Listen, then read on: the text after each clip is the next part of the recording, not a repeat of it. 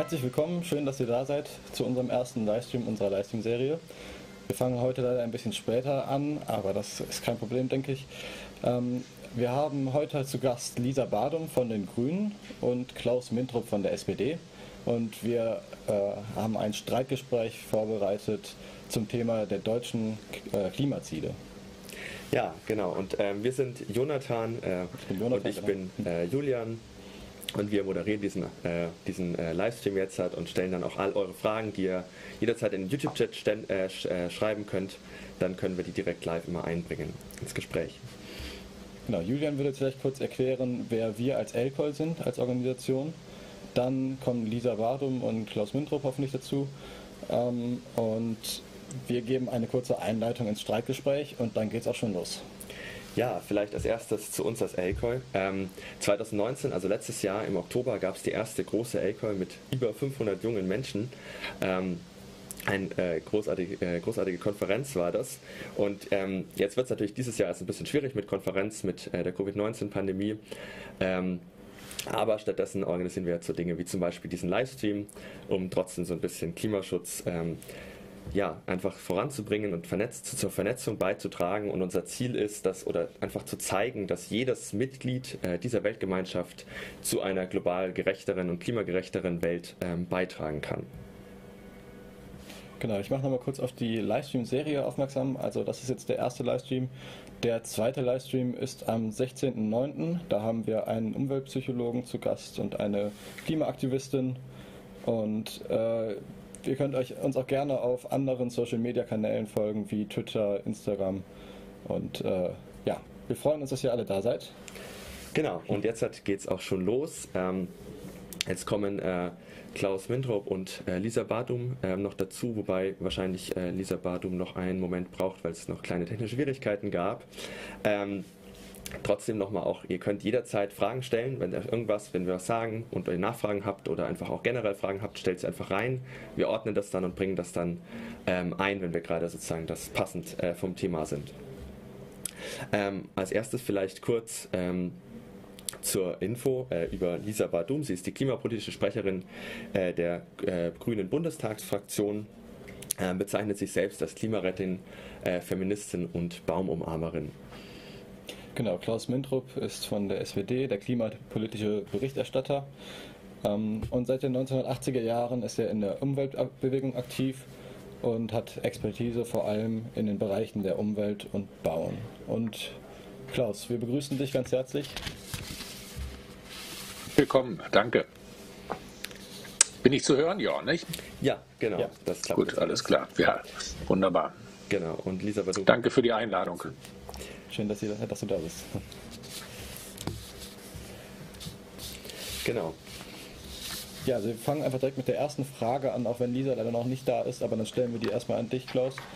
Also, ähm, mit der Unterzeichnung des Pariser Klimaabkommens 2015 hat sich Deutschland verpflichtet, die Erderwärmung auf deutlich unter 2 Grad zu reduzieren, möglichst aber 1,5 Grad. Jetzt zwischen den 2 Grad und den 1,5 Grad ist aber eine relativ große Spanne. Es ist zwar nur ein halbes Grad, aber die Auswirkungen sind doch recht groß. Also als Beispiel bei 1,5 Grad ähm, ist, gibt es einen Meeresanstieg von äh, bis zu 26 bis 27 Zentimeter.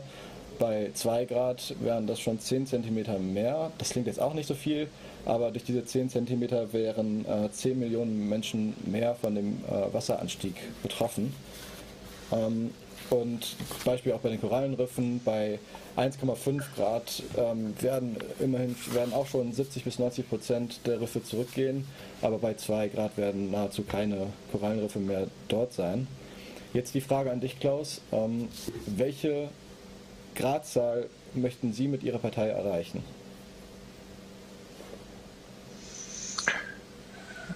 Also vielleicht mal eine kleine Vorbemerkung. Also ich äh, war in Paris dabei, als dieser Vertrag geschlossen wurde. Am 12.12.2015 war er als Parlamentarier Teil der äh, deutschen Delegation und der europäischen Delegation. Und ich bin von Haus aus Ökologe und äh, ich weiß sehr genau, wie gefährlich die Situation ist, weil ich mich auch äh, natürlich logischerweise austausche mit verschiedenen Biologen, Wissenschaftlern und so weiter. So, und äh, Zielstellung ist natürlich nach dem Paris-Abkommen das 1,5 Grad Ziel. Es ist aber so, dass äh, wir das ja auch nicht alleine entscheiden können, sondern das Ganze wird nur dann funktionieren, wenn wir vorangehen. Ich sage das jetzt als Europäer, aber wenn gleichzeitig auch andere Regionen in der Welt auch mitmachen. Und zwar vor allen Dingen ist der entscheidende Battleground der Kampf um die neuen Kohlekraftwerke, vor allen Dingen in Südostasien und in China.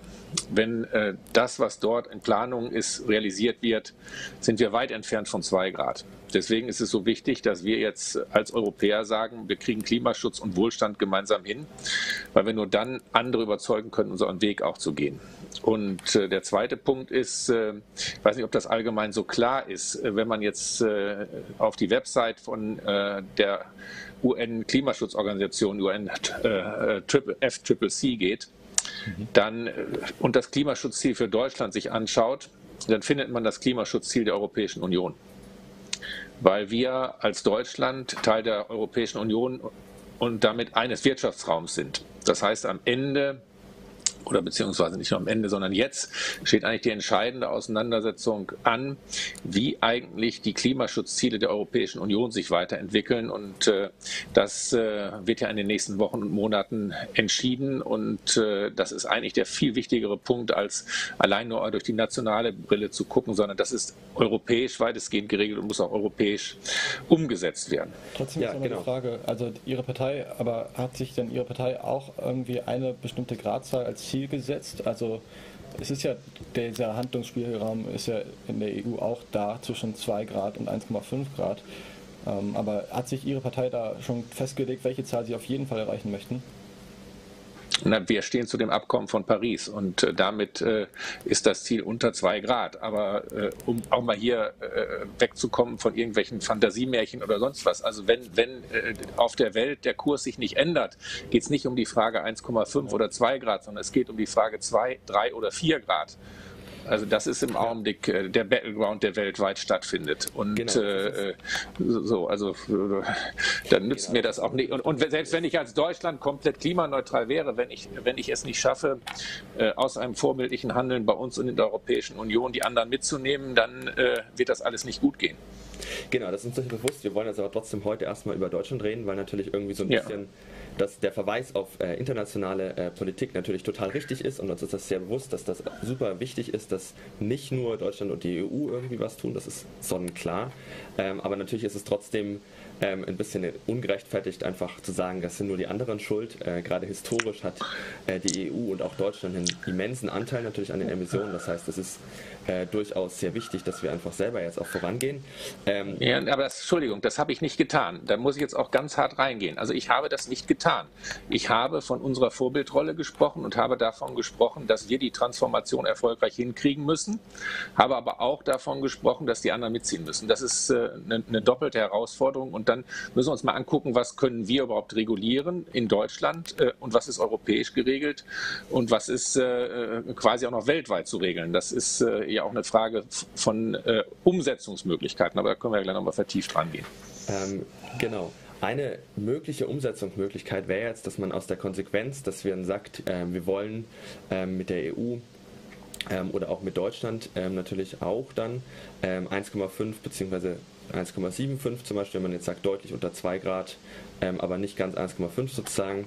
Ähm, dann gibt es noch äh, ein verbleibendes äh, CO2-Budget, was man äh, emittieren kann, um dieses Ziel nicht zu verfehlen. Das ist zum Beispiel der IPCC-Bericht hat 2018 das ähm, klargestellt.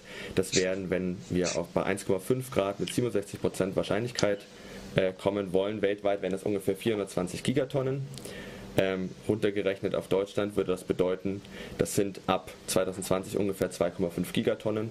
Das heißt, sehr wenige Jahre, wenn man sagt, wir wollen 1,75 äh, Grad äh, Erderwärmung ungefähr erreichen, mit 67 Prozent Wahrscheinlichkeit auch, dann haben wir weltweit ungefähr 800 Gigatonnen und dann ab in Deutschland ungefähr verbleibend 6,7 Gigatonnen noch. Ähm, was meinst du oder welcher Anteil äh, davon steht Deutschland jetzt sozusagen zu, beziehungsweise ähm, auch der EU? Ähm, wie steht die SPD da dazu, Klaus? der Budgetansatz ähm, wird von mir diskutiert, aber europäisch ist aber nicht, nicht etwas, was äh, im Augenblick im Bundestag sehr stark diskutiert wird, auch nicht in meiner Partei.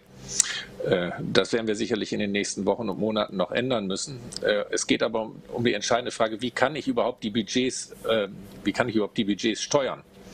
Und ich habe in Deutschland keinerlei Möglichkeiten rechtlich, die Budgets von Kraftwerken und Industrie zu steuern, weil die sind äh, europäisch geregelt. Das heißt also, da kommt es darauf an, dass europäisch die entsprechenden Regelungen kommen und die entsprechenden Absenkungen. Äh, denn nur in einem Wirtschaftsraum kann das funktionieren. Ich habe in Deutschland keinerlei rechtliche Möglichkeit, dort in die Budgets einzugreifen. Und äh, in den anderen Sektoren ist es natürlich äh, so, dass wir da verantwortlich sind und das müssen wir auch tun und angehen. Das haben wir auch aufgestellt von den Instrumentarien. Und dann geht es natürlich auch noch um die wichtige Frage, die ein bisschen bei dem Budgetansatz ausgeblendet wird. Wie sieht es eigentlich mit der Landnutzung aus? Wie sieht es mit der Forstwirtschaft aus? Wie sieht es mit den Böden aus? Das ist ja so, dass die wesentliche CO2-Speicher sind. Und da müssen wir natürlich auch aufhören, nur über CO2 zu diskutieren, sondern auch über Methan, F-Gase und so weiter, die auch eine hohe Treibhausgasintensität haben. Genau, ähm, jetzt dann trotzdem, äh, wäre es dann für diese verbleibenden Sektoren zumindest äh, sinnvoll, einen Budgetansatz für Deutschland zu wählen, beziehungsweise würdest du persönlich jetzt dafür plädieren, dass solche Budgets eingeführt werden oder soll das so bleiben wie bisher? Nein, es gibt diese Budgets, Budgets ja schon, die sind europäisch geregelt. Wir haben, wir haben ja, wir haben, haben äh, äh, Ansatz, äh, also, also fangen wir mal von vorne an. Die wichtigste Frage ist, und die ist auf europäischer Ebene auch geklärt, was ist unser Ziel? Ist unser Ziel äh, äh, Treibhausgasneutralität im weitesten Sinne, also dass wir aufhören, äh, CO2 und andere äh, CO2-Äquivalente auszustoßen, oder ist das nicht unser Ziel? Das ist in Deutschland mit dem Klimaschutzgesetz geklärt worden. Äh, ist es auch europäisch geklärt worden mit dem Beschluss der europäischen Ministerpräsidenten im letzten Jahr. Allerdings kommt das äh, Zieljahr 2050 aus Klimaschutzgründen wahrscheinlich zu spät. Aber immerhin ist das Ziel klar. Als ich angefangen habe, Klimaschutzpolitik in Deutschland zu machen, hatten wir einen Klimaschutzplan 2050 und da war von 80 bis 95 Prozent Reduktion die Rede. Genau. Und jeder wollte die 20 Prozent haben. Die Industrie, die Kraftwerke, der Verkehr, die Gebäude. Alle wollten es haben und das hat natürlich dazu geführt, dass man sich nicht auf einen stringenten Pfad, wir sagen in der SPD, der Defossilisierung eingelassen hat. So. Auf der europäischen Ebene mit dem Protokollerklärung von Polen, äh, äh, die gesagt haben, das könnte für sie große Schwierigkeiten geben. Die haben ja auch eine sehr stark kohlenstoffbasierte Ökonomie, haben aber trotzdem die, Europä die Europäische Union beschlossen, Klimaneutralität, ja, 2050. So. Und jetzt äh, gibt es ja äh, Mengenbegrenzungen für den Bereich der Kraftwerke, der Flugzeuge und der Industrie, die europäisch geregelt sind. Das ist nichts anderes als ein Budgetansatz. Allerdings mit relativ hohen Budgets, weil ohne die Verschmutzungsrechte dürfen diese Kraftwerke nicht betrieben werden, beziehungsweise nicht nachträglich äh, die entsprechenden Genehmigungen vorgelegt werden, gibt es drakonische Strafen. Äh, das ist nichts anderes als ein Budgetansatz und da wird ja jetzt darüber diskutiert, den zu verschärfen. Und dann gibt es ja nationale Budgets, nämlich äh, die sogenannte Effort-Sharing-Direktive, die auch für Deutschland, für die anderen Sektoren, also Gebäudehandel, Dienstleistungen, Verkehr, äh, auch nichts anderes als ein Budgetansatz ist. Denn, denn äh, der Vertrag von Paris ist ja nicht scharf gestellt. Also Paris ja. war auf der einen Seite eine, eine Verschärfung der Ziele, aber ohne Sanktionen. Äh. Nur innerhalb der Europäischen Union sind die Sanktionen scharf gestellt, da ist es anders. Deswegen ist äh, Europa so entscheidend und so wichtig an dieser Stelle. Genau, jetzt haben Sie ähm, ganz viel schon das Pariser Klimaabkommen angesprochen und auch die äh, Klimaziele, ähm, die damit einhergehen. Jetzt ist es ja so, dieses Jahr ähm, eigentlich bis Februar, aber also jetzt spätestens bis Ende dieses Jahres müssen ja alle Länder ihre nationalen Klimaschutzbeiträge einreichen ähm, bei der UNFCCC ähm, oder im Rahmen des äh, Pariser Abkommens. Ähm, jetzt reicht ja die EU ein gesammeltes Ziel ein natürlich, wo auch Deutschland beteiligt ist. Deutschland hat jetzt auch die deutsche Ratspräsidentschaft. Wie würde oder wie steht die SPD äh, dazu, dieses Ziel auf europäischer Ebene anzuheben? Ähm, wohin soll es angehoben werden und äh, ja, wie sollen andere Länder jetzt auch vielleicht äh, überzeugt werden? Ähm, weil es ja wissenschaftlich ganz klar ist, dass äh, das aktuelle Ziel von 40 Prozent natürlich bei weitem nicht ausreichend ist und aber auch eine Erhöhung jetzt nur auf 55 Prozent zwar natürlich ambitionierter wäre im Vergleich zu dem, was wir jetzt haben, aber insgesamt noch lang nicht genug. Ähm, also das sind selbst 65 Prozent grenzwertig, ob die wirklich 1,5 oder Paris, überhaupt Paris-konform äh, sind. Ähm, wie steht die SPD dazu? Ähm, wir haben uns ganz klar positioniert, dass wir mindestens die 55 Prozent wollen. Äh, das ist auch in der Bundesregierung sind wir meines Erachtens, auch die Umweltministerin hat sich da positioniert, die Svenja Schulze. Die Union hat sich noch nicht positioniert. Und wir wollen die 55 Prozent, äh, das ist nochmal wichtig, durch eigene Maßnahmen in der Europäischen Union erreichen. Es gibt ja auch die Idee über den äh, sogenannten Artikel 6, über Kompensations- oder Ausgleichsmaßnahmen in anderen Ländern die Klimaschutzziele zu erreichen. Ich persönlich habe dazu einen Aufsatz mit Ernst Ulrich von Weizsäcker verfasst und habe gesagt, unser Ziel muss sein, 55 plus, also sprich, äh, dass wir mindestens 55 Prozent auf der europäischen Ebene hinbekommen und darüber hinaus weitere Maßnahmen in anderen Ländern machen äh, und auch koordiniert angehen, vor allen Dingen, um den Ländern zu helfen, die jetzt in die Kohle investieren wollen, weil das äh, neben unseren Zielen der entscheidende Battleground ist. Und das europäische, das europäische Parlament will durchaus ehrgeizigere Ziele. Auf der anderen Seite haben wir unseren Koalitionspartner, die CDU, CSU, die sagt, 55 äh, Prozent ist zu ehrgeizig und dann auch noch will, dass Maßnahmen außerhalb der Europäischen Union angerechnet werden. Also das ist äh, tatsächlich eine ganz schwierige Situation. Äh, ich hoffe, also ich glaube, dass realistisch, äh, wenn wir das schaffen, die 55 Prozent hinzubekommen, dass das wirklich viel wäre. Aber da muss das Europäische Parlament auch mitziehen und wir müssen vor allen Dingen ich sage das jetzt mal auch mit unseren polnischen Nachbarn, äh, äh, sehr entscheidende Transformationsdialoge führen und wir müssen gleichzeitig, das sei jetzt als Atomkraftgegner, die Tür zu, für die Atomenergie äh, zumachen, die nur eine Pseudo-Klimaschutztechnik ist. Auf jeden Fall. Äh, dann danke Ihnen auf jeden Fall dafür schon mal für die Antwort. Genau, wir kommen jetzt einfach schon mal zur nächsten Frage und hoffen, dass Frau, also dass Lisa Wadum gleich auch dabei ist. Lisa hängt noch irgendwo in der Schalte oder wo? Ja, gut. Ja, genau. Das wissen wir auch noch nicht genau, aber es klärt sich gleich. Sie wird gleich einfach auftauchen. Dann Sonst kann ich Ihre Position vertreten. Nein, aber wir kennen uns ja gut. Ja. Ja, also ähm, die nächste Frage ist, äh, der Staat subventioniert mit 11,8 Milliarden den klimaschädlichen Flugverkehr und mit weiteren 45 Milliarden andere fossile Energieträger und Forderungen von den Fridays for Future oder Klima- und Umweltverbänden werden dagegen weitgehend ignoriert. Äh, wir haben uns jetzt gefragt, wäre da ein bisschen Dankbarkeit der Branchen, die so gefördert werden, nicht angebracht?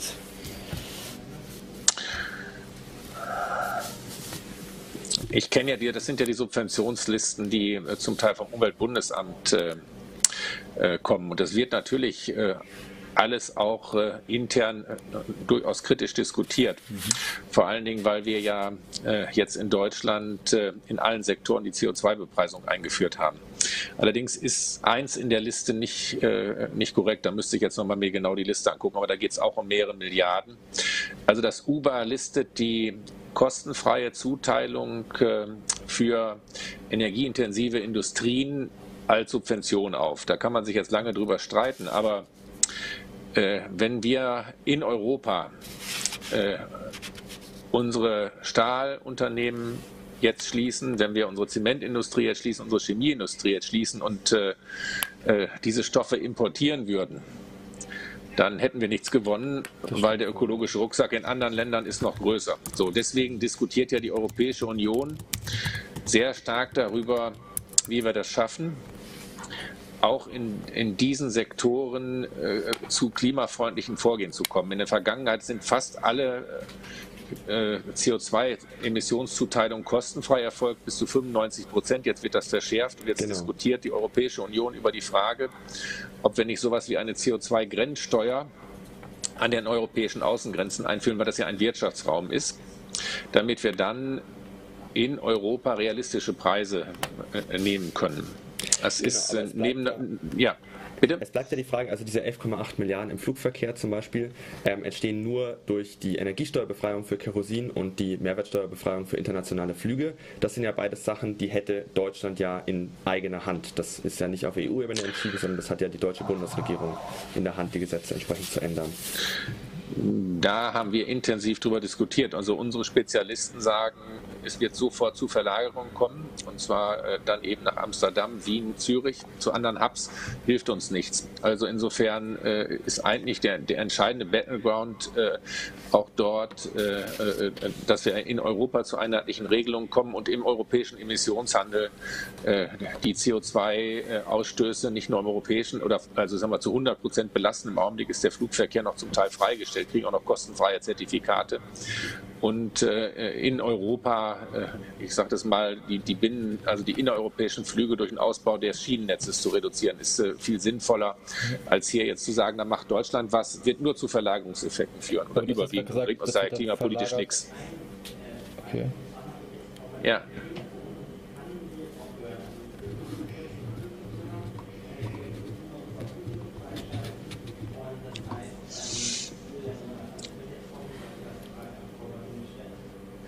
Okay, ja, ähm, wir haben jetzt ganz äh, kurz an alle eine Info. Wir haben jetzt auch Frau äh, Badum noch ähm, per Telefon dazu geschaltet. Das ist jetzt ähm, gibt äh, leider technische Probleme, aber jetzt können wir sie auch fragen. Ähm, und werden jetzt gleich damit auch mal äh, starten. Äh, vorher aber noch eine ganz kurze Nachfrage an Herrn ähm, Mintrup. Ähm, Sie hatten, beziehungsweise das geht dann auch direkt an Frau Badum schon. Äh, du hast gerade ja gesagt, ähm, dass das zu Verlagerungen führen würde, wenn die Preise jetzt in Deutschland erhöht würden und aber anderswo in der EU nicht, gerade beim Flugverkehr zum Beispiel. Ähm, wie ist es überhaupt äh, mit, den, mit den steigenden Preisen? Das Umweltbundesamt sagt ja, dass äh, konservativ gerechnet der Schaden einer Tonne emittierten CO2 ungefähr bei 180 Euro liegt. Ähm, wenn man jetzt äh, die CO2-Steuer, äh, die es in Deutschland jetzt auch eingeführt wurde, von der Bundesregierung äh, direkt auf diesen Preis anheben würde, ähm, dann werden natürlich viele Produkte teurer. Ähm, denkt ihr, dass das die Bevölkerung akzeptieren würde, beziehungsweise wie muss man das erzählen, damit das sozusagen alle akzeptieren, dass sowas notwendig ist und es einen klaren Preisunterschied einfach auch geben muss, welches Produkt sozusagen klimafreundlich und welches nicht so klimafreundlich ist? Äh, ich oder Lisa? Ähm, gerne zuerst mal Lisa. Jetzt. Ja, ja, hallo zusammen. Entschuldigung, dass ich mir etwas später erst dazu schalten kann.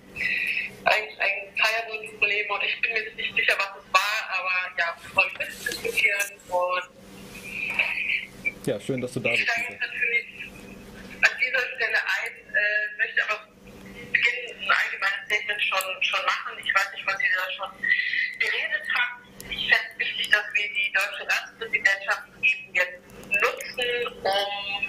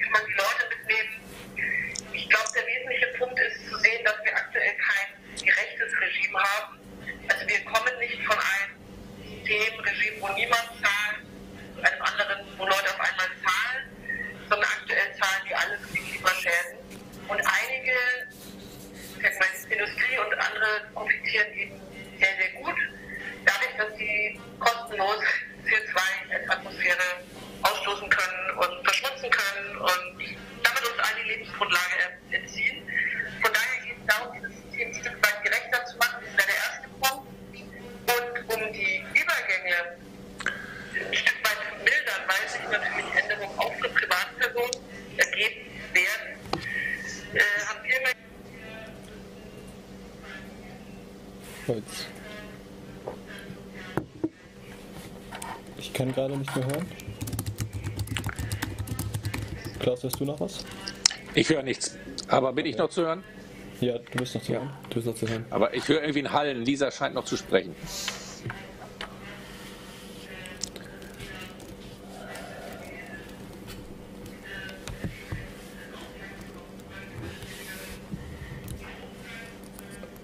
Einmal an die Technik, kurz die Frage, äh, ist Lisa noch zu hören auf YouTube? Und Also, äh, es tut mir leid, Ah, Frau ja. Badum, einmal kurz, das, äh, Frau Badum ist gerade am Ende etwas rausgeflogen, aber Ja, ich genau. glaube, man hat einiges davon noch verstanden. genau, äh, ja, äh, Lisa, ich hoffe, du kannst uns jetzt auch wieder hören. Ja, ich kann Ja, auch mal perfekt. mit dem Festnetz anrufen, wenn es irgendwie verbessert. Das passt. Okay. Genau. Ähm, ja, äh, vielleicht ganz, um ganz kurz zu antworten, ähm, was wir schon besprochen hatten auf europäischer Ebene. Ähm, du hast jetzt auch gesagt, dass äh, Deutschland auf jeden Fall sehr engagiert vorangehen müsste. Äh, Klaus meinte jetzt halt auch, ähm, dass es äh, auch super wichtig ist, einfach alle äh, anderen mitzunehmen und sozusagen, ähm, wenn ich das äh, richtig interpretiere, so ein bisschen auch den Ansatz, dass zwar 55 Prozent und mehr super notwendig wären, aber ähm, es einfach auch noch ganz viel Überzeugungsarbeit bei den anderen braucht. Ähm, wenn ich das jetzt so verkürzt, jetzt sehr, sehr verkürzt, nur ganz kurz äh, so sagen darf. Genau. Ja, wir kommen jetzt mal zu, also schön, dass du jetzt auch da bist, Lisa, deswegen können wir jetzt zur ähm, Frage kommen, die wir sozusagen als Auftakt stellen wollten. Ähm, wir haben ja hier äh, das auch als Streitgespräch betitelt und wollen dementsprechend auch so ein bisschen in eine Diskussion kommen und da haben wir uns als erste Frage überlegt, äh, Lisa, was macht, machen die Grüne besser als die SPD? Ähm, für diese Frage hast du 100 Sekunden Zeit. Ähm, und ich würde sagen, die Zeit läuft ab jetzt. Ich glaube, wir alle haben die Verpflichtung, äh, die ambitioniertesten Klimaschutzmaßnahmen überhaupt zu werden.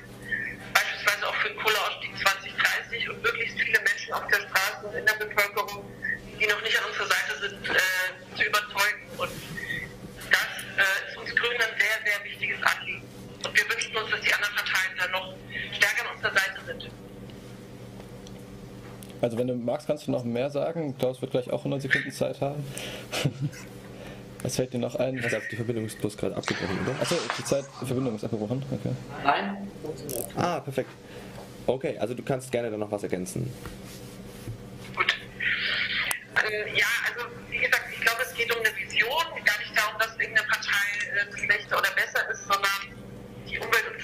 Klimabewegung, die es im Land gibt, ähm, zu ermutigen, die Möglichkeiten, die wir jetzt haben, wir haben ein Klimamomentum in diesem Jahr mit der deutschen Ratspräsidentschaft, zu nutzen und nicht zaghaft zu sein und zum Beispiel auch beim Umbau der Industrie ähm, zu betonen, was für Chancen darin liegen, was für neue Arbeitsplätze, was für technologischer Vorsprung Deutschland ähm, zusammen mit anderen Ländern, mit Partnern ähm, ja auf der Welt für grüne Technologien damit erreichen kann.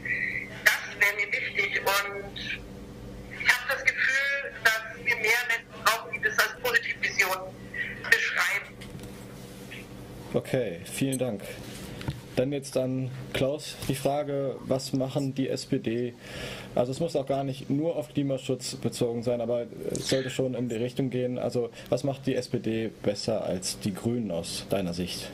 Auch 100 Sekunden ab jetzt. Ja, also die SPD und äh, auch ich, wir sind ja eng verzahnt, auch mit den Gewerkschaften, wir sind eng verzahnt äh, mit produzierenden Unternehmen, äh, mit den Stadtwerken, äh, mit Wohnungsbaugesellschaften, Wohnungsbaugenossenschaften. Und uns ist das extrem wichtig, dass wir einen Weg gehen, der auf der einen Seite wirtschaftlich funktioniert, sozial funktioniert und der aber auch gleichzeitig den Klimaschutz schafft.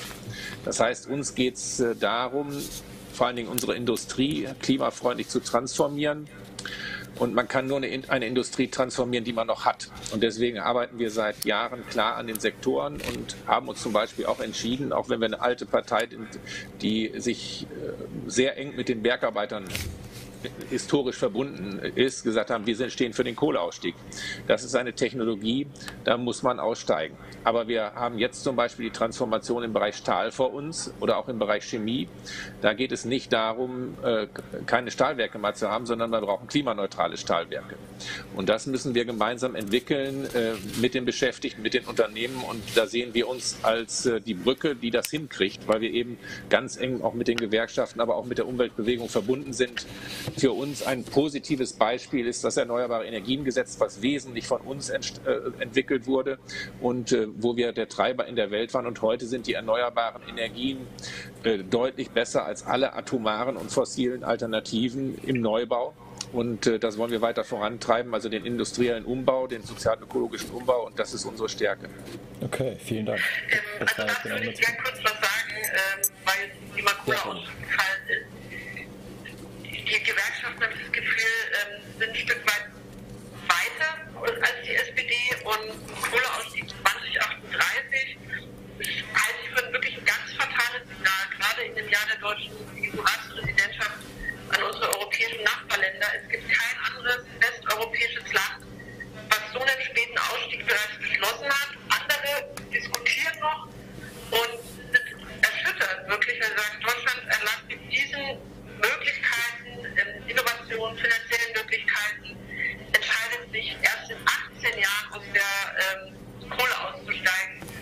Das äh, ist absolut, das war eine coole Verlängerung dieser also da meinst du, also, die Grünen besser als die SPD? Und das stimmt, das ist ein Erfolg und äh, das freut mich auch, dass wir das ähm, damals zu rot-grünen Zeiten gemeinsam verabschieden konnten. Ähm, ja, auch da natürlich war es erklärtes Wahlziel von uns Grünen vorher schon Atomausstieg erneuerbare Energien, war ganz oben auf der Agenda. Also da muss ich jetzt was zu sagen. Ja, sehr gerne. Also wir haben in Deutschland etwas, etwas über 50 Gigawatt. Äh, äh, weil es eine Betriebsgarantie für Kohlekonzerne ist. Das ist leider. Also, also äh, äh, es gibt keine, also das ist wirklich also eine absolute Fehlinformation. Wir haben nirgendwo eine Absatzgarantie für die Kohlekraftwerke gegeben. Ich glaube, Lisa, da verwechselst du äh, die äh, Atomenergie, wo es äh, ganz klar um Benutzungsstunden ging. Bei den Kohlekraftwerken gibt es nicht eine Garantie dafür, dass eine äh, bestimmte Anzahl an Arbeit, also Megawattstunden erzeugt, sozusagen erzeugt wird. Gibt es nicht. Es steht sogar in allen, in allen entsprechenden Unterlagen drin, wenn die europäischen Ziele verschärft werden, dass das auch auf Deutschland gilt. Und es gab eine Expertenkommission, die uns empfohlen hat, den Ausstieg so zu organisieren, wie wir ihn machen, und zwar in Stufen und äh, zu gucken, dass man bestimmte Dinge auch vorziehen kann. Wir haben nirgendwo in den Gesetzen eine Garantie drin, dass wir in irgendeiner Art und Weise, wenn es nicht mehr wirtschaftlich ist aufgrund der europäischen Vorgaben oder wenn sich, äh, ja, wenn, wenn quasi die, die Steinkohle nicht mehr wirtschaftlich ist oder die Braunkohle, dass wir dann irgendwie helfend eingreifen, das ist einfach etwas, was nicht stimmt. Und deswegen haben ja auch die Grünen das im Bundesrat durchlaufen lassen. Und das ist etwas, was mich dann wirklich auch ärgert, weil ihr habt es im Bundesrat durchlaufen lassen, ihr hättet es aufhalten können, ihr habt es nicht gemacht und gleichzeitig werden wir hier falsch dargestellt. Ich hätte es mir gewünscht, dass die Kommission zu einem anderen Ergebnis gekommen wäre, die Strukturwandelkommission, immerhin mit jemand wie Professor Schellenhuber, aber eben auch vielen Umweltverbänden, Kai Niebert für den DNR. Und die haben uns diese Empfehlung gegeben. Aber wie gesagt, wir fangen jetzt an mit dem Kohleausstieg und wir haben sogar in dem Gesetz sehr viel Geld noch eingebracht. Auch zu antworten. Ja, ein Satz noch. Wir haben, haben, sogar mehr gemacht, als die Kohlekommission vorgeschlagen hat, weil wir nämlich sehr viel Geld für die Transformation in erneuerbare Wärme aus, ausgegeben haben und das auch machen werden. Also in allen Ehren, äh, Klaus, ich verstehe auch, dass du das Gesetz ähm, verteidigen willst, aber ähm, es geht wirklich nicht, äh, falsche Informationen zu verbreiten, weil acht Mitglieder der Kohlekommission haben selbst gesagt, dass, es die, dass die Empfehlung der Kohlekommission eben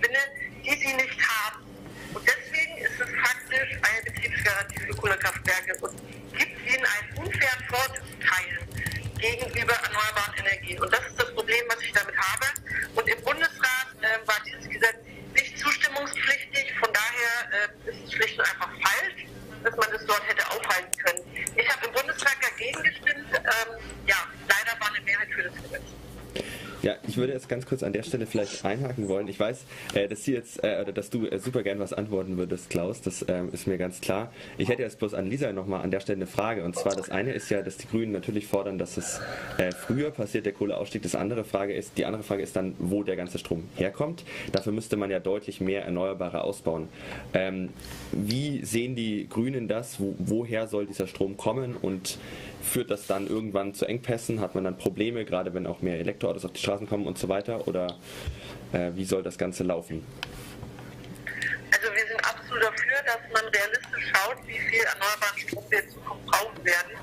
Mit äh, Sektorkopplung, wenn wir eben die Chemie klimaneutral machen wollen und die Stahlerzeugung und so weiter, wo ich Klaus ja alles zustimme, ähm, dann werden wir eben auch mehr Strom benötigen, als die Bundesregierung in ihren beauftragten Gutachten vorsieht. Das halte ich schon mal für fatal, wenn die Analyse am Anfang ähm, falsch ist. Die Bundesregierung geht zu von 580, 590 Terawattstunden im Jahr 2030 aus und andere Gutachten von 650 und mehr. Ähm, genau, da kann man auch noch höhere Zahlen finden. So, das ist erstmal eine ganz große Menge an erneuerbaren Energien, die wir da bereitstellen wollen.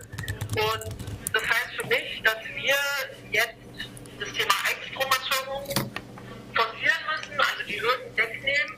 Ähm, da bin ich mir, denke ich, auch mit Klaus absolut einig. Wir brauchen beim Thema Windkraft eine klare ja, Aussage der Bundesregierung, dass wir mindestens 2% der Bundesfläche für Windkraft nutzen müssen. Da können die Bundesländer und die Region bisher, wie bisher ja überlegen, wo es vor Ort am besten passt, wo es am windhöfigsten ist und so weiter. Ähm, aber Fläche für Windenergie, die ist wirklich lebensnotwendig für die Energiewende und für unsere Energieversorgung. Und äh, klar, wir müssen jetzt die Weichen stellen, ähm, dass wir das schaffen. Allerdings, wir verlangen nicht, ich verlange persönlich verlange nicht, dass wir 100 Prozent unserer Energien, erneuerbaren Energien in Deutschland produzieren.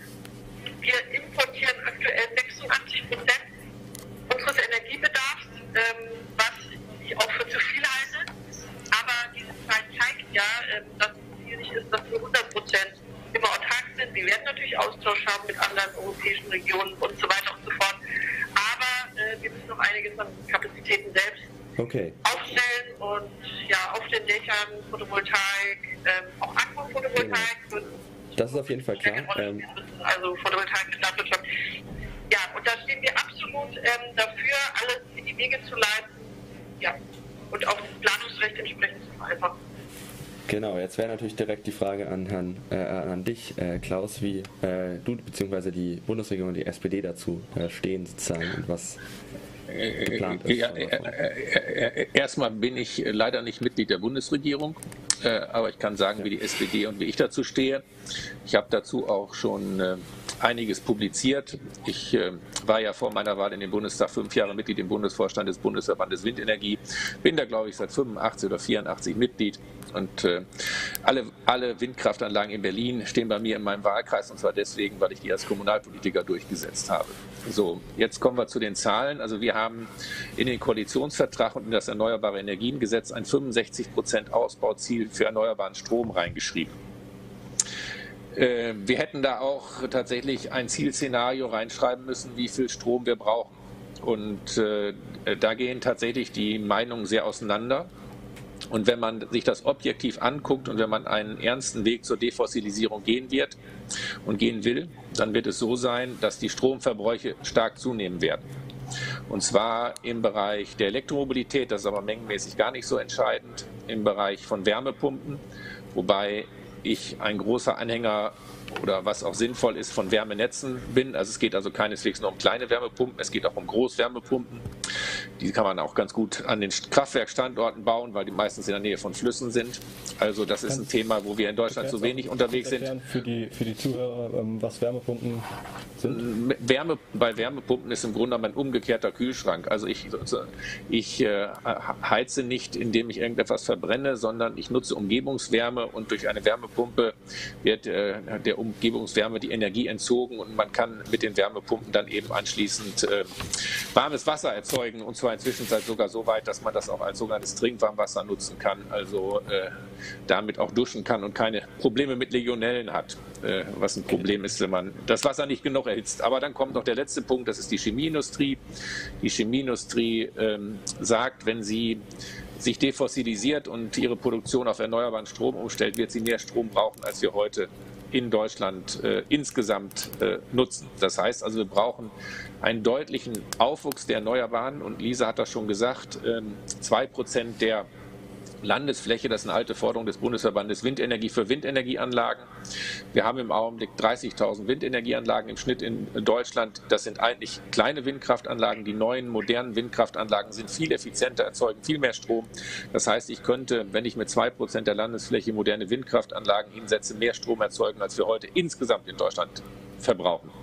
Und dann kommt die Photovoltaik dazu, die noch ihren Siegeszug antreten wird, und zwar sowohl Gebäude integriert als auch äh, auf Freiflächen. Äh, viel effizienter als zum Beispiel Agropflanzen. Äh, wenn man, man könnte auch allein den, den, Strom, den wir in Deutschland brauchen, wenn man die Agropflanzenflächen mit Photovoltaik überstellen würde, dann wären wir da schon äh, kurz davor. Also da ist eine ganze Menge möglich. Und wenn wir das dann europäisch denken und äh, die Überschüsse, die man haben wird, über Wasserstoff vom Sommer in den Winter bringen oder aus der Nordsee ja, über den Wasserstoff voranbringen, dann, dann kann das Ganze funktionieren, wenn wir das europäisch denken. Also da bin ich dabei. Wir müssen, wir brauchen eine ganz massive Ausbauoffensive für die Erneuerbaren. Zu Wasserstoff habe ich direkt nochmal eine Frage. Und zwar, äh, ich stelle die jetzt erstmal an Lisa, aber Klaus, du kannst sie gerne danach auch noch beantworten. Ähm, glaubt ihr, dass grüner Wasserstoff die Schlagkraft hat, die Mobilität äh, und die Stahlindustrie zu revolutionieren? Und vielleicht könnt ihr auch nochmal kurz erklären, wie das mit Wasserstoff, mit der Wasserstoffförderung überhaupt funktioniert und warum da die Stahlindustrie sogar auch von profitieren kann. Lisa, du darfst zuerst antworten. Okay, wir haben aktuell Wasserstoff als wichtige Energieträger vorgesehen, weil wir in diversen Sektoren einfach mit Strom nicht weiterkommen, weil wir die hohen Temperaturen nicht hinkriegen.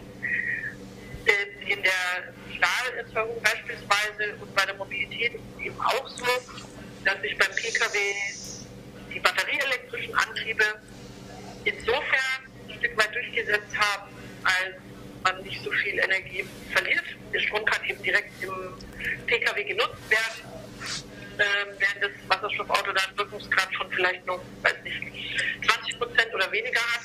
Aber eben bei LKWs, bei Schiffen, bei Flugzeugen und mehr ähm, wird es mit Strom dann auch etwas schwierig. Äh, klar, es werden auch Oberleitungs-LKWs ähm, diskutiert. Da ist ja die Bundesregierung noch nicht ganz einig, welche Strategie sie da fahren will. Äh, und in diesem Bereich wird Wasserstoff auf jeden Fall zur Anwendung kommen. Und ich glaube, die große Herausforderung ist, ähm, also erstens mal Wasserstoff als Energieträger zu sehen. Das heißt, ähm, um Wasserstoff zu erzeugen, müssen wir weiterhin in Anlagen Energie äh, erzeugen. Also es ist eben nicht so, dass der Wasserstoff auf Bäumen wächst, wo ich immer so ein bisschen Eindruck habe in der Diskussion. Das heißt, wir brauchen ganz genauso äh, die erneuerbaren Energienanlagen, die wir gerade besprochen haben, für die Wasserstofferzeugung. Ja. Und deswegen muss ja eben ganz gezielt in diesen Bereichen eingesetzt werden, wie wir nur Wasserstoff einsetzen können. Das klingt jetzt wie eine Bildweisheit, aber äh, ich habe nicht den Eindruck, dass es in der politischen Diskussion so so angekommen ist. Okay, Von daher, Dank, Wasserstoff ist ein ja. Hoffnungsträger für die Zukunft, setzt immer voraus, dass wir es schaffen, so viele erneuerbare Energien zu erzeugen in Deutschland, sicher auch teilweise im Ausland, auch das wird diskutiert, aber es gibt noch keine vernünftige Lösung, wie wir diesen Wasserstoff dann nach Deutschland transportieren und ich denke, da müssen wir jetzt endlich mal in die Praxis okay. Das heißt, wir müssten auch hier wieder sehr viel mehr in, äh, investieren und das wäre natürlich deine Meinung dazu. Sehr interessant, Klaus. Ja, wir haben in der chemischen Industrie in Deutschland seit über 100 Jahren sehr viele Anwendungen. Wasserstoff ist da ein extrem wichtiger Rohstoff, mhm. wird aber im Augenblick eben aus Methan gemacht. Und Was deswegen haben wir auch eine ganze Menge. Genau, ja, in dem Fall ähm, ist das äh, auch klimaschädlich, aber das Gefährliche sind ja Methanlecks, das ist noch gefährlicher. So mhm. und äh, bei der Produktion. Also auf jeden Fall geht es darum, also den schon im Augenblick in der Industrie vorhandenen Wasserstoff zukünftig äh, aus erneuerbaren Quellen eben klimaneutral oder erneuerbar zu erzeugen, erneuerbaren Wasserstoff zu machen. Und da gibt es eine ganze Menge Erfahrungen, die man auch haben kann. Und Wasserstoff hat einen ganz entscheidenden Vorteil gegenüber oder Gasnetze im Allgemeinen, aber in dem Fall auch Wasserstoff im Stromsektor oder Energie, Stromenergie musst du erzeugen und, äh, und gleichzeitig verbrauchen. Das Netz muss immer in einem Gleichgewicht sein. Und Batterien sind eher Kurzfristspeicher, Pumpspeicherwerke und Wasserstoff könnte in diesem System ein wichtiger Langfristspeicher sein äh, und äh, vor allen Dingen dadurch solare Überschüsse im Sommer, aber eben auch äh, Windpeaks im Grunde genommen zu nutzen, um dann sie dann zu brauchen, wenn wir zum Beispiel eine Dunkelflaute haben. Das heißt, das Energiesystem wird mit Wasserstoff 365 Tage, 24 Stunden tauglich. So, und dann brauchen wir natürlich Wasserstoff auch noch verstärkt in anderen Sektoren. In der Stahlindustrie gibt es erste Pilotprojekte, weil im Augenblick man in der Stahlindustrie ähm, äh, eben noch auf der Basis von, von Koks arbeitet. Das setzt aber größere Veränderungen voraus. Man braucht auf der einen Seite eine Wasserstoffstrecke und dann braucht man äh, weiterhin noch Elektroschmelzöl. Das ist ein bisschen komplizierter, würde jetzt ein bisschen länger dauern, das zu erklären. Aber Wasserstoff ist tatsächlich äh, auch in der Stahlindustrie eine wesentliche Möglichkeit oder die Möglichkeit zur Defossilisierung. Und jetzt brauchen wir ein Hochfahren der Wasserstoffproduktion in Europa. Und eins ist klar, überall da, wo ich Pipelines habe, ist es günstig, Wasserstoff einzuspeisen, denn wir können die, die Erdgaspipelines sehr einfach nachnutzen. Mhm. Das heißt also, deswegen gibt es Überlegungen in der Nordsee, auch ganz massiv äh, äh, Wasserstoff zu erzeugen, weil ich gar keine Möglichkeit habe, wenn in der Nordsee passen ungefähr 200 Gigawatt Wind hin, offshore. Die kriege ich gar nicht mehr über Stromnetze abgeleitet. Aber ich könnte sie vor allen Dingen in Spitzen über Wasserstoff ableiten, erzeuge dann auf der Nordsee Wasserstoff und dann habe ich auch die Mengen, die ich brauche, um damit in die Industrie und in die Stahlwerke zu gehen. Im, äh, die Stahlwerke äh, wollte ich jetzt noch mal kurz nachhaken. Also in den Stahlwerken wird ja das Wasserstoff gebraucht oder äh, bei, der, bei, so, bei dem Prozess, um Wasserstoff herzustellen, bei der Induktion, da entsteht ja auch noch ein weiterer Stoff und der wird doch für die Stahlproduktion auch gebraucht kann man das auch dann doppelt nutzen? Also ist da nicht ein doppelter wirtschaftlicher Nutzen auch drin zu sehen in der Wasserstoffherstellung? Das habe ich jetzt nicht verstanden. Also ich kenne sozusagen Wasserstoff als Reduktionsmittel in der Stahlindustrie Salzgitter-Pilotprojekt. Ne? Und ich habe natürlich dann, ähm, äh, es gibt natürlich Carbon Capture und äh, To-Use-Projekte, dass ich im Grunde genommen äh, sozusagen die verschiedenen Gase, die dann in, in dem Prozess auch äh, entstehen, das ist ja, ist ja ein Gasgemenge, äh, auch noch nutze, aber das glaube ich nicht im Vordergrund. So, ich habe das in, äh, im Zusammenhang mit RWE, ähm, die haben ein Projekt geplant, auch äh, zu dieser Offshore-Nutzung dieser der, äh, der, Windkraft, was, auch grade, was du auch gerade gesagt hast. Ähm, ja. Die wollten dann aber auch die Abwehrstoffe. Also ich glaube, es ist ja so, ich bin chemisch leider nicht sehr äh, erfahren, aber ich glaube, es wird ja dabei Wasser genommen, das wird durch Induktion aufgespalten in ähm, Wasserstoff ja, und Sauerstoff. Richtig. Richtig. Und der Sauerstoff wird doch auch verwendet, äh, kann auch verwendet werden wohl für die Stahlindustrie. Aber wenn dir das, das ist korrekt. Das, das, das ist korrekt. Also das, das kann ich, das ist richtig. Das äh, kann man sich auch in Bremen angucken. Da haben die schon erste Pilotprojekte gemacht. Aber das ist jetzt, glaube ich, nicht der totale Gamechanger. Ne? Also der Gamechanger ist tatsächlich äh, äh, Wasserstoff an dieser Stelle. Aber klar, reiner Sauerstoff ist auch, ist auch sinnvoll. Es gibt sogar was ganz Freakig-mäßiges, äh, wo äh, eine innovative Firma aus Berlin Wasserstoff in Einfamilienhäusern erzeugt und anschließend den, den Sauerstoff quasi zur Luftverbesserung in den Häusern nutzt. Ist im Augenblick noch ein bisschen teuer, wird aber in wenigen Jahren auch absolut wirtschaftlich sein. Aber ich habe dann noch eins vergessen. Natürlich brauchen wir den Wasserstoff im, im Transport auch, ähm, sowohl mit äh, Wasserstoffzügen, dort wo äh, eben Strecken nicht elektrifizierbar sind und äh, wo ich nicht unter äh, Fahrdraht Batterien aufladen kann. Und äh, im Bereich der LKWs äh, braucht man Wasserstoff, aber wichtig nicht, um irgendwelche Verbrennungsmotoren damit zu betreiben, solche Ideen gibt es ja auch, sondern es geht um elektrische Antriebsstränge, weil die, der elektrische Motor hat eben einen deutlich höheren Wirkungsgrad als jeder Verbrenner und der Diesel und äh, hat auch die Möglichkeit beim Bremsen über die Rekuperation wieder eine Batterie aufzuladen und Wasserstoff äh, führt dann eben dazu, dass äh, über eine Brennstoffzelle eben auch Strom erzeugt wird. Und das äh, wird sich meines Erachtens durchsetzen. Das wird auch sehr kostengünstig und effizient sein. Und wir rechnen damit, dass die Erzeugungskosten für den, für den Wasserstoff runtergehen, also mindestens auf ein Drittel, äh, wenn wir eine entsprechende Hochskalierung äh, der Elektrolyseanlagen haben. Und der, die Kosten für die Erneuerbaren gehen auch runter, sodass das Ganze in Kürze, also innerhalb auf jeden Fall von, von unter zehn Jahren, äh, absolut wirtschaftliche Business Cases haben wird im Bereich Verkehr. In dem Bereich ähm, Industrie ist ein bisschen komplizierter. Also das ist auch sehr gut, wenn wir dann Richtung Wirtschaftlichkeit kommen. Es gibt ja auch extra ein Programm von der Bundesregierung zur Dekarbonisierung der Industrie, wo Prozessemissionen, also wo es eben genau darum geht, zum Beispiel bei der Stahlerzeugung klimaneutral zu stellen. Und da habe ich jetzt ähm, erst neulich wieder nachgefragt. Dieses Programm ist seit zwei Jahren, äh, soll das irgendwie in den Haushalt kommen und Mittel sind auch bewilligt und so, aber das läuft einfach nicht an. Und das macht mir schon Sorgen, weil wenn wir eben ja, Firmen haben, die Salzgitter AG und so weiter, die längst so weit wären und ja, die Unterstützung aus der Politik fehlt, die Zeit haben wir eigentlich nicht. Also da nochmal der Appell an äh, die Mehrheit, äh, an die Fraktionen in der Bundesregierung ähm, oder die Parlamentarier, die in der Bundesregierungsfraktion sind, äh, wie auch dich, äh, ja, das steht im Haushalt. Äh, ihr müsst es an die Firmen dann auch wirklich rausgeben.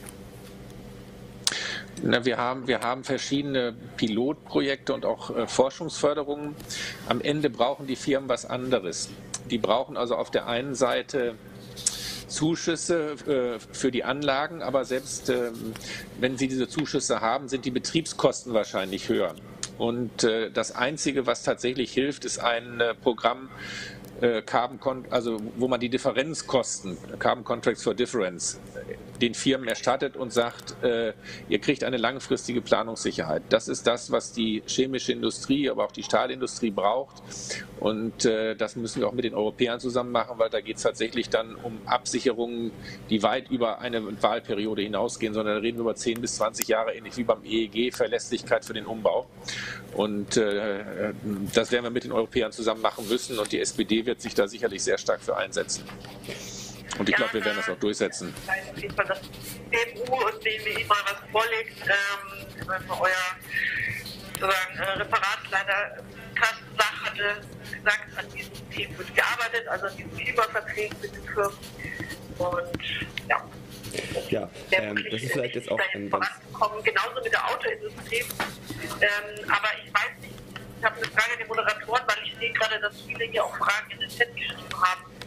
Ob ja, wir dazu genau. mal was sagen. Wir wollen da, glaube ich, auch nochmal Dazu wollten wir jetzt gerade auch auf die nächsten Themen eingehen, genau. Genau. Ähm, wir haben jetzt schon festgestellt, dass es mit, den, äh, mit der Wirtschaft ähm, sehr schwierig ist und es wird ja in der äh, Corona-Krise äh, wahnsinnig viel Geld äh, investiert. Ähm, und es war auch die Frage von den Zuschauenden, ähm, wie können wir dann äh, trotzdem noch äh, oder wie können dann trotzdem politische Maßnahmen für den Klimaschutz finanziert werden, beziehungsweise müsste dann nicht vielmehr dieses Geld direkt auch für Klimaschutz eingesetzt werden? Äh, das vielleicht jetzt also, an dich erstmal, Lisa. Stimme ich total zu. Es gab ja ein erstes Konjunkturpaket der Bundesregierung gegen die Corona-Wirtschaftskrise und das Motto von Fridays for Future war Klimaziel statt Lobbydeal was ich 100% unterschreibe. Also äh, das Geld hätte meiner Ansicht nach in klimaneutrale Technologien gehen müssen. Ähm, ich sage jetzt mal Beispiel Autoindustrie, um es ganz konkret zu machen. Die Autokonzerne nehmen natürlich auch das Kurzarbeitergeld jetzt an, wie auch andere Firmen, die in Not sind. Aber sie tun nichts, um wirklich ihre Mitarbeiterinnen zu qualifizieren für die Zukunft. Weil wir werden nicht weiterhin in Deutschland 6 Millionen PKWs im Jahr bauen das ist ehrlich gesagt absoluter Wahnsinn bei 80 Millionen Einwohnern, die ja. wir nur haben, und vielen Ländern auf der Erde, wo die Nachfrage nach Autos zurückgeht. Also die Autoindustrie muss sich jetzt umstellen, die Mobilitätsindustrie, wenn sie eine Zukunft haben will. Und sowas hätte man zum Beispiel in diesem Konjunkturprogramm adressieren müssen. So, ähm, okay. stattdessen. Kurz klar, vielleicht dazu Ja, aber das ist ja. Klaus, hast du was dazu sagen vielleicht? Also, äh, größtenteils nur mit äh, Benzin fahren und leider auch nicht klimaneutral. Das haben mehrere Untersuchungen gezeigt. So, das wäre wichtig. Wie aber, wir wollen äh, mal kurz Klaus Freunde, Meinung dazu hören. Eine kurze Antwort geben. Macht hier dieses zweite Konjunkturpaket ähm, 100 Prozent Richtung Klima und äh, ja, nur wer sich da in die Zukunft einstellt, der wird dann auch das Geld bekommen.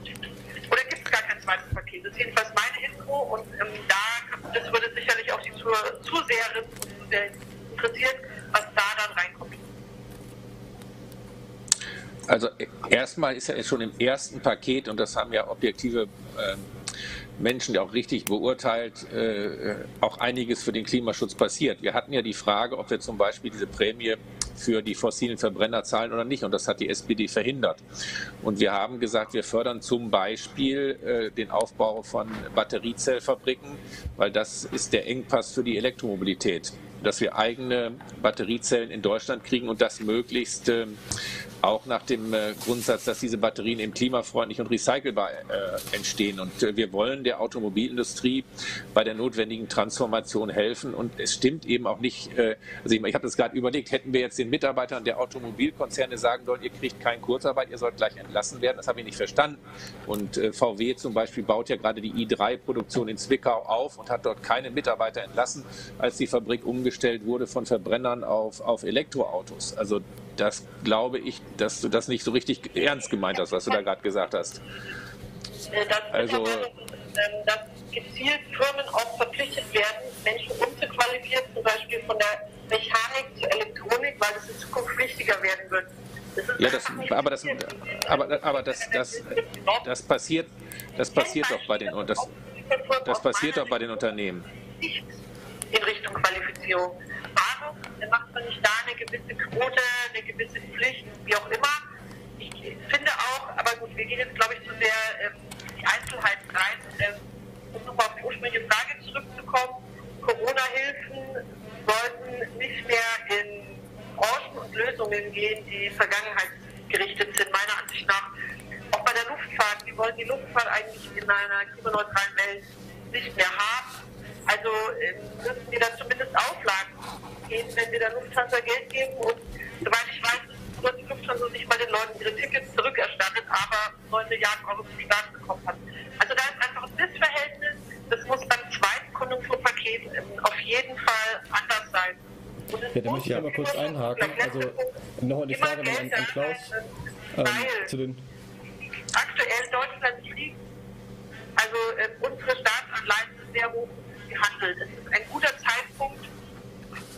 Lisa, darf ich nochmal kurz unterbrechen? Ich würde gerne auf einen Punkt nochmal eingehen. Ähm, Ja.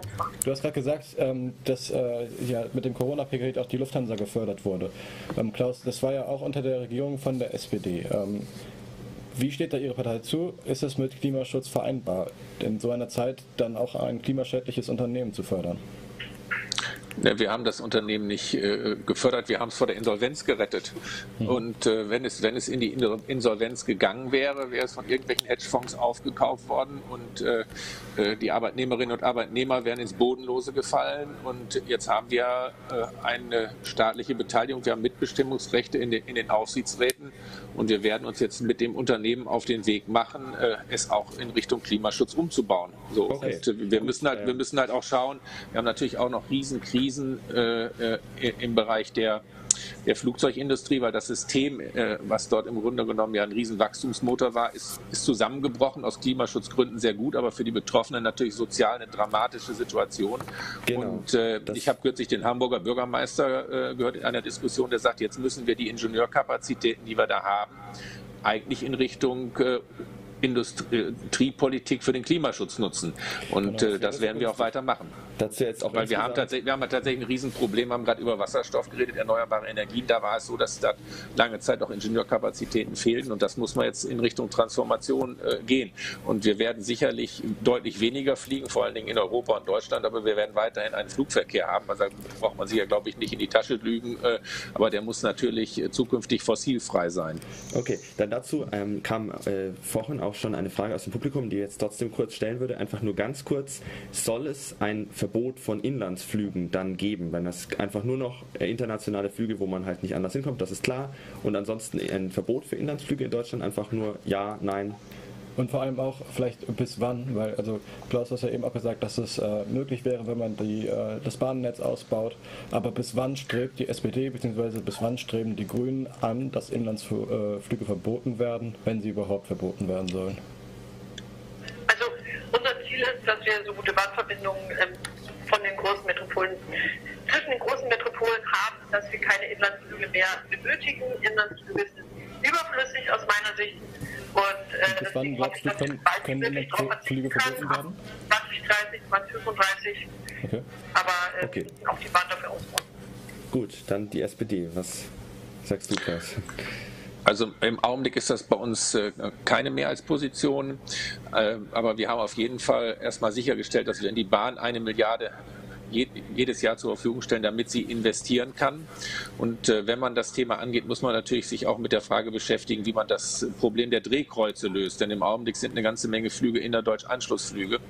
Und äh, das ist die entscheidende Aufgabe, äh, okay. wie man das in den Griff bekommt. Und äh, äh, die Tendenz ist natürlich, äh, man muss das so unbequem machen und die Bahn so bequem, dass sich viele Dinge von allein erledigen. Und ich glaube auch gerade für den Flugverkehr wird das nach Covid-19 eine ganz andere andere Zeit sein. Okay, gut. Vielen Dank. Dann hätten wir jetzt ähm, zur Wirtschaft noch eine ganz grundlegende Frage und aber auch wieder mit ganz, ganz knapper Antwort bitte. Ähm, kann Wirtschaftswachstum dauer oder kann Klimaschutz dauerhaft mit Wirtschaftswachstum einhergehen oder müssen wir wegkommen von immer mehr, immer größeres äh, Bruttoinlandsprodukt und brauchen wir vielleicht auch eine ganz grundsätzlich andere Berechnungsgrundlage, was Wohlstand in diesem Land ist. Das haben wir in unserer Umfrage, die wir ähm, jetzt äh, gerade noch läuft, auch noch aktuell. Bislang sind äh, über 90 Prozent dafür, dass auf jeden Fall das Bruttoinlandsprodukt äh, Klimafaktoren mit einbezieht und Klimakosten. Was meinen Sie dazu? Ist, wie stehen Sie alle beide? Ähm, also ich würde sagen, wir müssen das Wirtschaftswachstum so definieren, dass wir es vom CO2-Ausstoß endlich entkoppeln können. Kreislaufwirtschaft, ganz wesentlicher Punkt dafür, ähm, aufhören, zu viel Ressourcen zu verbrauchen. Okay. Klaus. Also der, das alleinige Schauen äh, auf das Bruttosozialprodukt ist einfach nicht logisch und nicht nachvollziehbar. Wir brauchen andere Wohlstandsindikatoren auch. Also wenn ich jetzt bei mir aus dem Haus gehe und werde angefahren und werde dann also irgendwie äh, zusammengeflickt, dann fördere ich das äh, Bruttosozialprodukt, es steigt, es geht mir aber schlecht. So, und wir mhm. brauchen andere Wohlstandsindikatoren ergänzend zum Bruttosozialprodukt und wir brauchen natürlich auch eine andere volkswirtschaftliche Rechnungslegung, damit auch, ganz klar ist. Dass es ein anderes System braucht, also dass, es, dass wir wegkommen müssen vom Wirtschaftswachstum, um Klimaschutz umsetzen zu können? Ich glaube, man kann, also ein klassisches Wirtschaftswachstum, was äh, damit verbunden ist, immer mehr zu Ressourcen zu verbrauchen äh, und auch, ich sage mal, ein unendliches Wachstum der, der Menschheit, das kann es gar nicht geben. Also das, deswegen sozusagen ist es nicht mit äh, äh, der Biologie oder der Ökologie dieses Planeten vereinbar. Aber ich glaube, es gibt auch Möglichkeiten äh, der, der Entkopplung des Bruttosozialproduktes äh, von dem, vom Ressourcenverbrauch. Das ist ja in, letzter, in, den letzten Jahren auch schon gelungen, aber das muss natürlich noch deutlicher erfolgen. Also kann ich nicht mit Ja oder Nein beantworten. Alles klar, ja, wir sind. Aber man braucht andere Indikatoren auf jeden Fall. Mhm. Sonst okay. funktioniert es nicht. Wir sind mit der Zeit jetzt auch schon sehr weit vorgeschritten, deswegen haben wir jetzt noch eine Frage und zwar, ähm, wie wollen Sie äh, die Klimakrise in der Schule stärker einbauen? Also es gibt ja schon ab und zu, dass Klimaschutz oder Klimawandel auch besprochen wird in der Schule, aber ähm, das Thema wird immer wichtiger. Sehen Sie auch da eine Möglichkeit in der Bildung, da diesen äh, Klimawandel und also über Klimawandel mehr zu informieren und ähm, mehr zu unterrichten, wie Klimaschutz betrieben werden kann? Oder seht ihr, Entschuldigung, ich habe wieder gesiezt. Ja. Ähm, weiß nicht, ist hier gerade Leute? Ja, okay. Okay. Gut, das ist weg. Also ich stimme euch total zu, dass Klimaschutz auf den Lehrplan muss. Unser Problem ist wie immer, äh, dass jedes Bundesland seine eigenen Lehrpläne strickt. Unser Ziel ist es als Grüne in den Ländern in Schleswig-Holstein es beispielsweise Modellversuche, Klimaschutz wirklich als Pflichtfach, als Pflichttool in den Lehrplan mit reinzubringen und das dann auf alle anderen Bundesländer auch zu übertragen. Das halte ich für eminent wichtig, aber auch Ältere, die gerade äh, auch vielleicht die schon länger wählen können und noch länger wählen werden, äh, auch die müssen gebildet werden. Also es sind nicht nur Ja. Schülerinnen und Schüler. Okay. Klaus? Also, ja, so Klimaschutz äh, wäre natürlich ein tolles Thema für die Schule und muss auch vorangetrieben werden, weil wir immer mehr in Elfenbeintürmen denken und äh, äh, Schülerinnen und Schüler in bestimmten Bereichen hochqualifizieren, aber eben das Querschnittsdenken nicht. Und Klimaschutz ist äh, Querschnittsdenken. Und man kann das auch, äh, das hat natürlich sehr viel mit Ökologie zu tun, sehr viel mit Mathematik, sehr viel mit äh, Biologie, aber auch mit Physik und Chemie. Aber man kann es auch Was, konkret was machen. genau meinst du mit Querschnittsdenken? Ich noch kurz nachhaken. Äh, Also Kl- Klima, wenn man sich mit Klimaschutz beschäftigt, geht es natürlich auch auf der einen Seite äh, äh, um äh, Atmosphärenphysik. Ganz klar. Also wa- was ist sozusagen, wie funktioniert das Klima? Das ist etwas, das ist Naturwissenschaft. Dann geht es um Böden, es geht um Vegetation, es geht Okay. äh, um Photosynthese, äh, auch Klimaschutz. Dann geht es um die Frage von Circular Economy, Wirtschaft, Kreislauf. Und man kann es ganz konkret runterbrechen, wie ist der Energieverbrauch der eigenen Schule? Da haben wir in Berlin, das hat mein altes Umweltinstitut, wo ich im Vorstand war, das UFU lange Zeit gemacht, machen wir immer noch das 50-50-Projekt.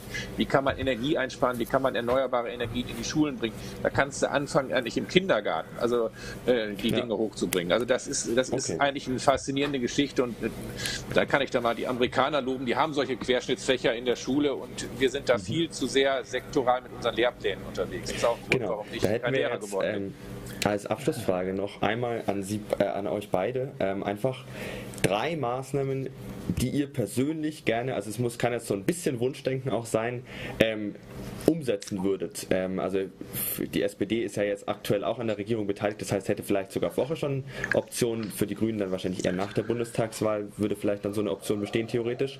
Ähm, was würdet, würden eure Parteien in einer solchen Regierung umsetzen? Drei Maßnahmen, einfach ganz kurz und knapp. Klaus, du darfst nochmal Die besten drei einfach. Also Ach so. ist klar, dass es viel mehr als drei sind. Oh, oh, natürlich okay, okay, also als erstes äh, würde ich mir wünschen, dass wir stärker werden, denn wir sind der kleinere Koalitionspartner und kann hier jedem empfehlen, sich da mal genau anzugucken, wie die sich unterscheiden. Also Ausbau der Erneuerbaren ist das ganz Entscheidende. Äh, äh, Wind äh, und äh, Sonne vor allen Dingen ge- und äh, Sektorenkopplung voranbringen. Ausbau von Nahwärmenetzen, ganz wichtig. Und der letzte, der letzte Punkt ist endlich eine Kreislaufwirtschaft äh, einzuführen, eine echte Circular Economy, die bei den, schon wenn Produkte in den Verkehr gebracht werden, darüber nachdenkt, äh, wie sie dann nach dem Verbrauch wieder genutzt werden können. Das sind die drei entscheidenden Battlegrounds, glaube ich. Danke und Lisa? Ja, ich würde natürlich gerne zusammen mit der Klimawählen jetzt äh, die besten ähm, Forderungen erarbeiten für die Bundestagswahl. Ähm, auf jeden Fall Klimabildung, ein Riesending, äh, was, ich, was ich gut finde, was ich wichtig finde. Klimabürgerinnenrat, der ist auch bei euch im Chat angesprochen worden. Wir brauchen neue Möglichkeiten. Ähm, also ich glaube, es geht ganz wenig um Technik bei der Energie- und Klimawende, sondern darum, Leute mit einzubeziehen, ähm, das ganze demokratische Weg zu bringen. Deswegen Klimabürgerinnenräte wären super. Und zuletzt ähm, noch eine soziale Maßnahme, ähm, auch Transformationsbeiräte. Wie gestalten die Transformation von der Industriegesellschaft, von der fossilen Industriegesellschaft zur klimaneutral? Ich bin selber in der Autoregion und ich versuche einfach vor Ort zusammen mit den Gewerkschaften, zusammen mit Unternehmern äh, da mitzuhelfen, dass wir Erfolgsprojekte haben. So kann, so kann grüne Wirtschaft funktionieren. Okay. Dann äh, würde ich jetzt ganz kurz einmal noch so ein paar Kernthemen zusammenfassen. Also wir hatten ähm, äh, auf jeden Fall festgestellt, dass die SPD äh, es extrem wichtig findet, äh, oder dass, dass äh, du, Klaus, es extrem wichtig findest, dass wir in, in der EU einfach auch andere Länder äh, mitnehmen und dann sozusagen Deutschland da einfach sich für eine gute Vermittlerrolle sozusagen einsetzt. Ähm, if, Lisa würde gerne auch einfach äh, die beste Klimapolitik fördern und auch mehr in Deutschland gucken, dass Deutschland sozusagen äh, selber sehr ambitioniert vorangeht und dadurch die anderen mitzieht.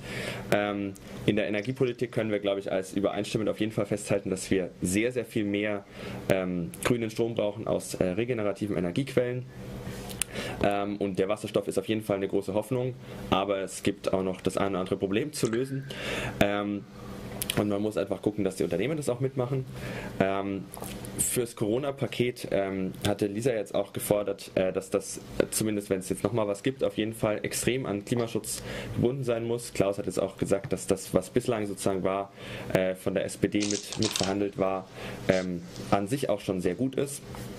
Ähm, und dann vielleicht noch ein sehr spannender Punkt zu den Inlandsflügen. Ähm, die Grünen würde ich jetzt, wenn ich das richtig verstanden habe, bis 2030 oder 2035 ungefähr, äh, Inlandsflüge gerne ähm, nur noch zwischen Metropolen haben, aber auch nicht ganz verbieten. Äh, die SPD würde am liebsten komplett darauf setzen, nur die Bahn zu fördern, sodass die Leute gar keine äh, Lust mehr haben, in das Flugzeug einzusteigen. Da muss ich kurz korrigieren. Wir möchten eben gerade, dass es keine Inlandsflüge mehr. Okay. Ja, dann vielen Dank euch beiden, dass ihr äh, da, da wart. Ähm, es war ein sehr spannendes Gespräch und äh, es freut mich, dass ihr euch die Zeit genommen habt. Und wir bedanken auch allen Zuschauern ähm, und für eure Fragen. Genau. Und äh, bevor wir jetzt halt, äh, sozusagen gleich zum Schluss kommen, möchten wir auch gleich nochmal ähm, an alle eine kurze Werbung machen. Wir am 16.09. am Mittwoch äh, um 19.30 Uhr äh, den nächsten äh, Livestream, unter anderem mit Carla Retz, äh, Remsmar und Herrn Gerhard Reese äh, und werden da unter anderem dann klären, wie wir die Menschen oder warum Menschen äh, zum Teil einfach nicht handeln, obwohl das sozusagen sehr wichtig wäre für den Klimaschutz und auch wie alle Leute sich selbst und auch andere äh, motivieren können für mehr Klimaschutz. Ähm, und dann möchte ich auch ich nochmal äh, euch beiden herzlich danken, Lisa und äh, Klaus, dass ihr da wart. Ähm, und dann wünschen wir euch jetzt einen äh, schönen Tag, äh, euch allen, euch beiden natürlich äh, und auch allen, die jetzt zugeschaut haben. Äh, vielen Dank, dass ihr hier wart. Danke für die Einladung. Danke sehr. Danke Sehr für gerne. die Moderation, die Einladung. Ja, genau. Und ähm, vielleicht jetzt als letztes Abschlussworte ähm, wollten wir uns auch nochmal äh, ganz kurz bedanken bei allen anderen Leuten, die jetzt nicht im Bild zu sehen waren, die dafür gesorgt haben, dass das heute alles äh, technisch not, äh, möglich war.